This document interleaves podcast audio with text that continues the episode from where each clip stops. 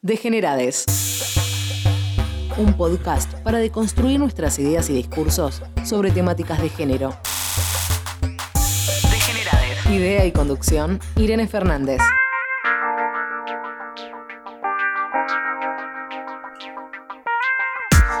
Bienvenidos. Esto es Degenerades. En este capítulo vamos a hablar de violencia simbólica y estereotipos de género. Hoy vamos a entrevistar a Marcela Espíndola, integrante de la red PAR, Periodistas de Argentina en Red por una comunicación no sexista. Marcela es tutora de la especialización virtual en violencia de género de la Asociación Civil Comunicación para la Igualdad. Hola Marcela. ¿Cómo les va?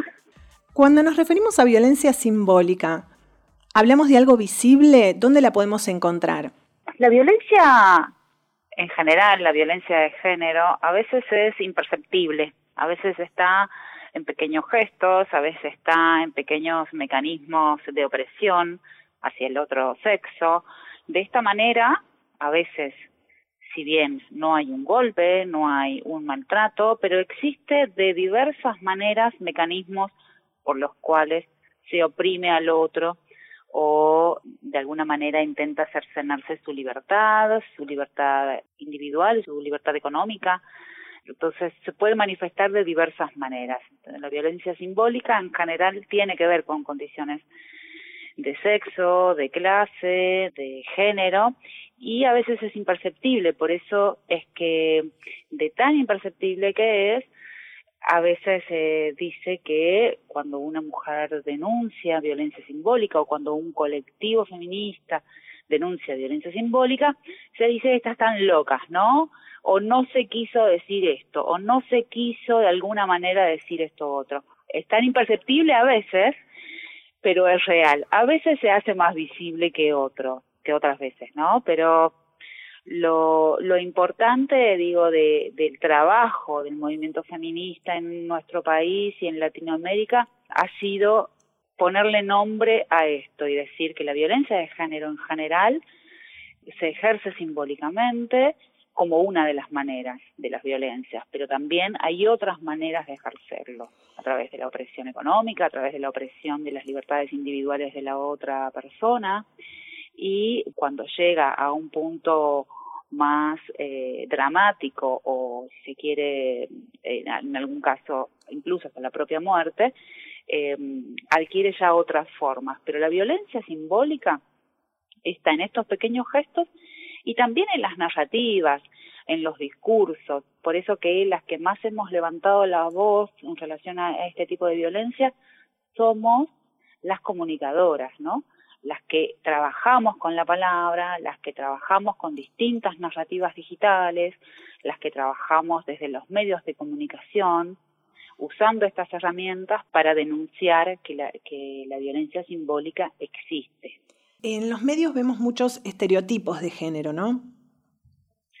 En los medios y en la vida y en nuestras sociedades los, los vemos marcadamente los estereotipos negativos, por decirlo de alguna manera, porque a veces, como entran en juego las subjetividades de las personas, muchas veces uno estereotipa para clasificar, para resumir, ¿no? Los medios de comunicación se agarran de esos estereotipos muchas veces, sobre todo los publicitarios, se agarran de esos estereotipos para comunicar en pocas palabras, con un solo gesto, con una con un solo elemento que corresponde a qué cosa. Lo malo y lo negativo de usar solo estereotipos es que se asignan determinados elementos, se asignan determinados roles a un sexo o a otro y eso a veces genera eh, violencia, porque por resumir, ¿no?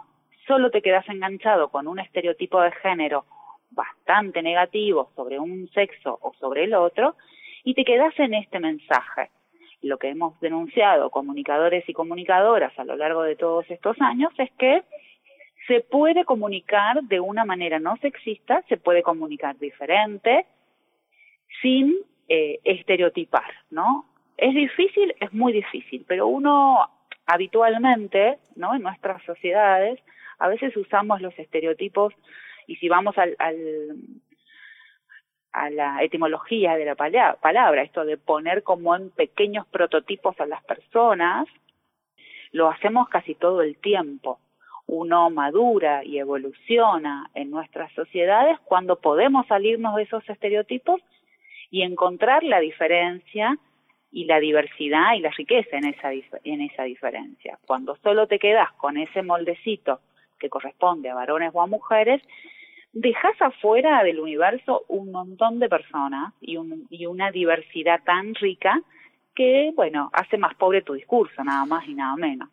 Bueno, y también, digamos, vos mencionabas que tenés dos hijos varones, pero esto, los estereotipos no solamente perjudican a las mujeres, ¿no?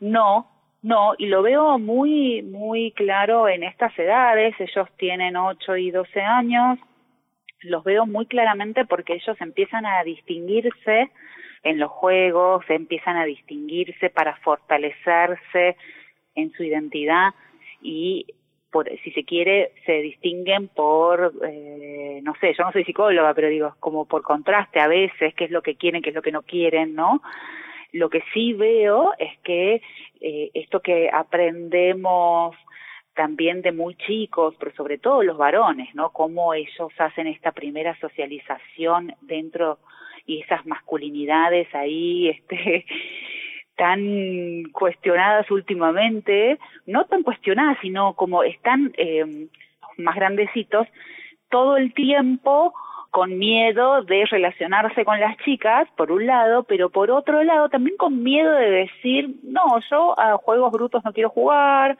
la verdad a mí no me gusta jugar a la pelota, ¿no? Creo que uno puede hacer mucho por habilitarlos a querer hacer, hacer algo diferente. Claro, otras masculinidades se les puede habilitar. Exacto. Exacto. Entonces, eh, tengo eh, en mi casa dos, dos personitas distintas.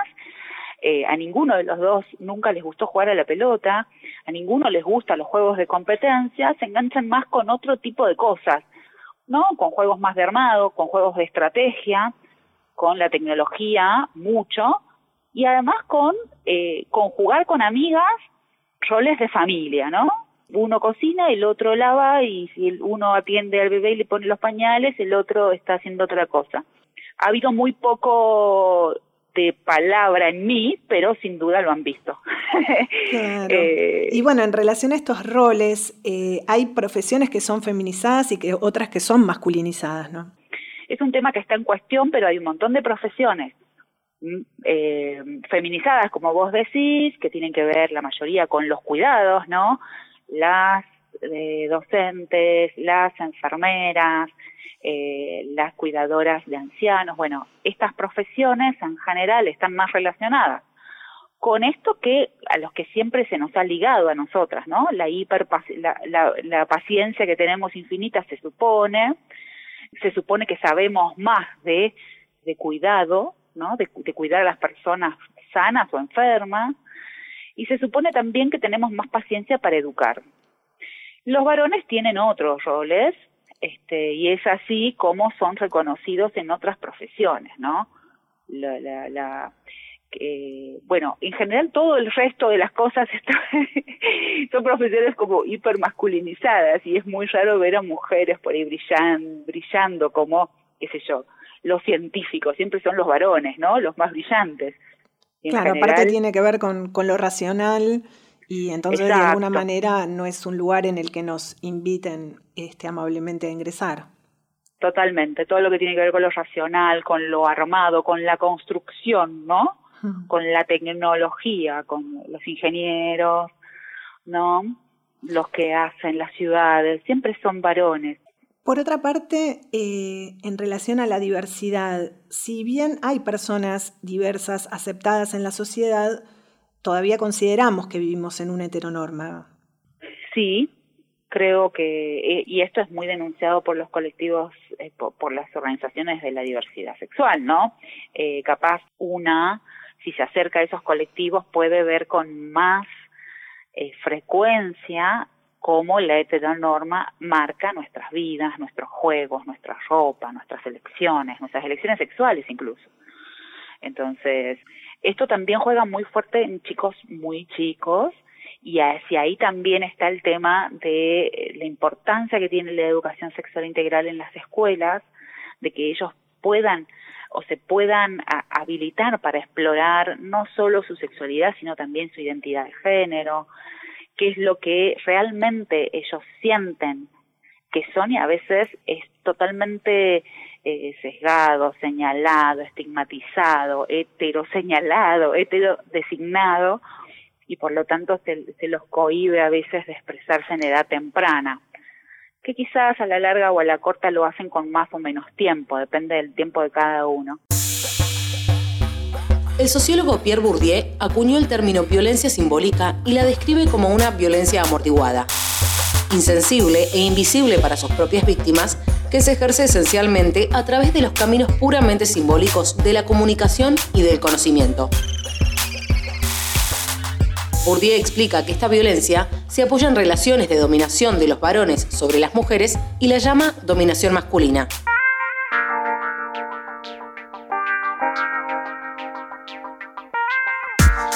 Vamos a compartir algunos recortes que elegimos de cómo los medios de comunicación hablan sobre violencia simbólica. Esta es una entrevista que le hace Emilio del Guercio Espineta, donde el flaco analiza la letra de muchacha.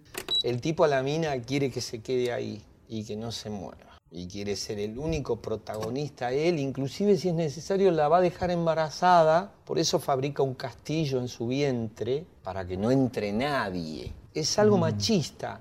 ¿Entendés? Yo lo analicé mucho y la letra, bajo la superficie, esa bucólica que tiene amorosa, duerme un poco y yo entre tanto, yo, vos dormí, que yo laburo. No es tan, tan inocente. Pretendía algo más que la canción en, la idea, ¿no? algo más que declamarle su amor. Bueno, en esta entrevista a mí lo que me parece muy valioso e interesante es que Spinetta habla de su propio proceso de, deconstrucción. Entonces analiza su canción eh, mencionando la necesidad de dominación masculina, de control, eh, de él mismo cuando era joven, ¿no?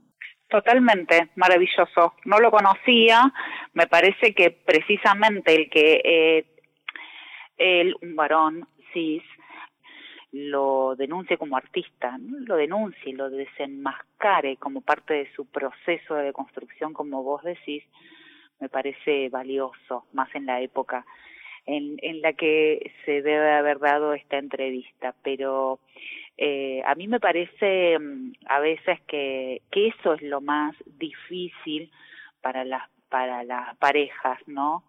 Primero, reconstruir y volver atrás en un camino a veces en, una vida llena de violencias para todas esas mujeres que a veces eh, les cuesta reconocer que su pareja es violenta y que cuando empieza a reconocerlo sin duda el otro que ha podido oprimirla muchas veces, innumerable cantidad de veces, de las miles de maneras posibles, también se empieza a dar cuenta y termina todo termina mal, ¿no? Sí, aparte en este eh, en este caso yo creo que todos eh, todos estamos como embelesados con esa poesía, con la manera de expresarse, ¿no? O sea, ese castillo en su vientre y él mismo dice, ahí hay una, una maternidad impuesta, entonces eh, totalmente, totalmente, que no es elegida ni siquiera por la otra persona, no, no porque la, la canción no habla de uno de, de, de una pareja, ¿no? Habla de uno de uno sobre el otro, ¿no? O uno con el derecho por sobre el otro. Creo que mm, que a, que a veces eh, es una tarea difícil que el feminismo viene trabajando hace muchos años para desenmascarar estos discursos, primero para nosotras, segundo para quienes lo quieran ver y tercero para, para quienes creen que el feminismo es solo para las mujeres. Completamente. O sea, hay un, un, trabajo desde de los hombres hacia sí mismos y, y poder descubrir todas las posibilidades que tienen en, las diferentes masculinidades, eh, la verdad que hay una diversidad que, es interesante poder este, vivir. Totalmente, totalmente. El feminismo básicamente, aquellos que, que dicen es lo contrario del machismo, estas, estas cosas que hemos escuchado muchas veces, el feminismo va a triunfar o, uno se, una se sentirá dichosa cuando realmente desaparezcan estas relaciones de opresión hacia, el, hacia la otra, hacia el otro, hacia la de otra, ¿sí? El patriarcado eh, a todos, a todas, a todos nos ha perjudicado en, en nuestras cabezas, en nuestros corazones, en la, la sensación incluso en, mis, en nuestros propios cuerpos. La siguiente es la publicidad de Brahma Bautismo para un nuevo producto Lime. Cerveza, nos gusta a todos, pero a vos te parece amarga y te sentís afuera, tomando traguitos de colores. No desesperes. Este verano te trae Brahma Lime. Una Brahma con un toque de lima, menos amarga. Vamos, mi reina. Ya es hora de que tengas tu bautismo birrero. En esta publicidad lo que, lo que vemos es una publicidad de Brahma en la que vemos a una mujer eh, que no le gusta la cerveza, que no le gusta lo que le gusta a todos, y eso ya lo ponen como un problema, ¿no? Y descalifican que toma traguitos de colores, y hay un grupo, es un grupo de personas hegemónicas, blancas, flacas, que la llevan a un ritual de bautismo donde el hombre, como si fuera un mesías, le da de tomar en la boca esta nueva cerveza. Bueno, las referencias sexuales son, son muchísimas. Sí, sí.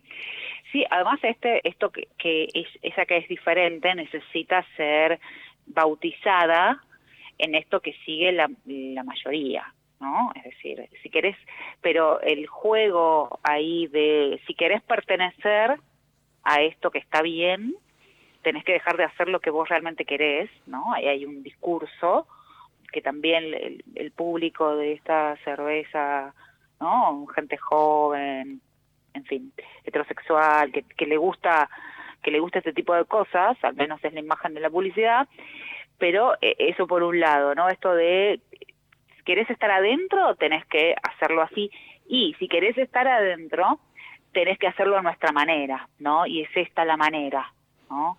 está la manera violenta, porque no es que ella elige meterse, no es que ella elige esto, porque si elige lo mismo está todo bien, o si lo conoce por sí misma, o si explora por sí misma es, esa nueva bebida, no, por decirlo de alguna manera, siguiendo con la metáfora quiero decir. Entonces, acá hay como dos cosas, me parece, esto de, bueno, te quedas afuera, si no, si no podemos enseñarte este camino, te quedas afuera. Y por otro lado, es este el camino, no hay otro posible. Y la voluntad propia tampoco es la posible, es lo que nosotros decimos.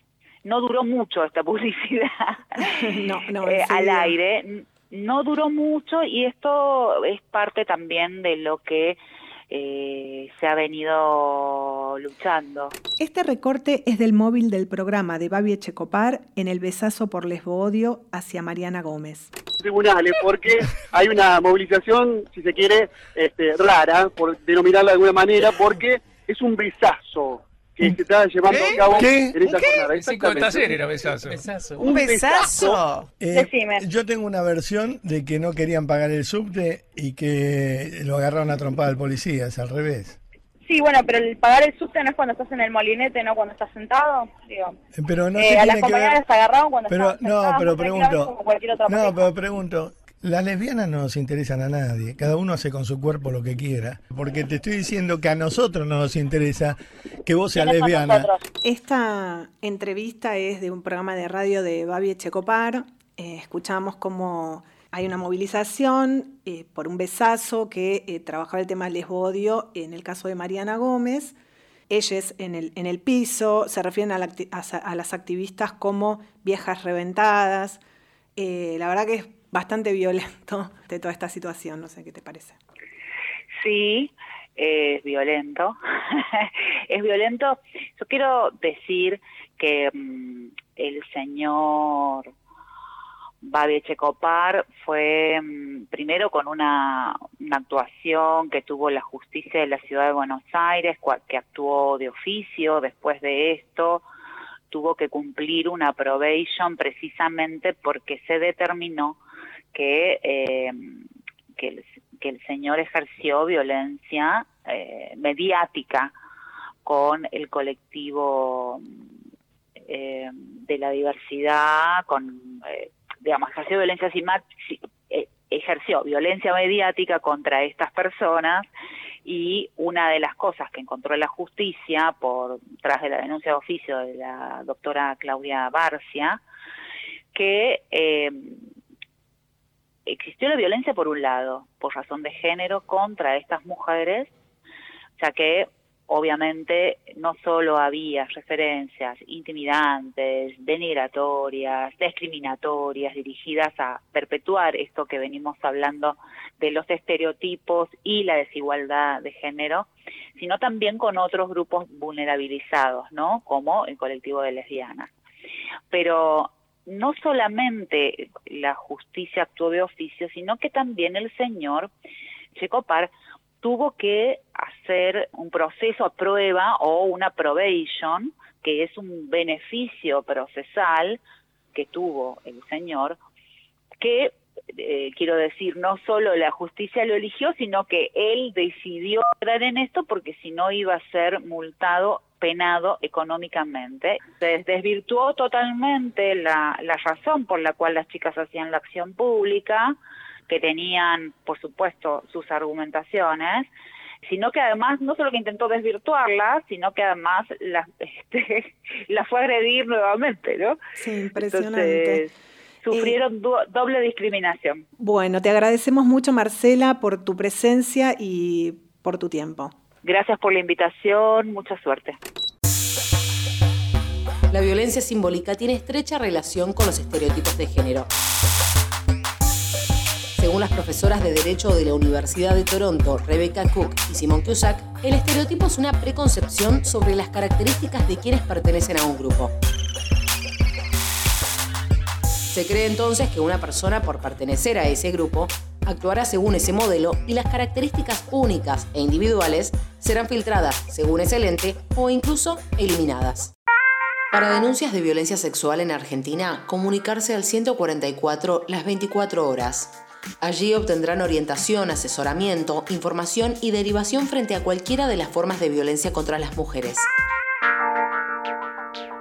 Idea y conducción, Irene Fernández.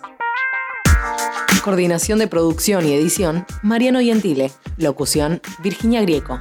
Degenerades se realiza en el marco del Diploma de Comunicación, Género y Derechos Humanos de la Asociación Civil Comunicación para la Igualdad.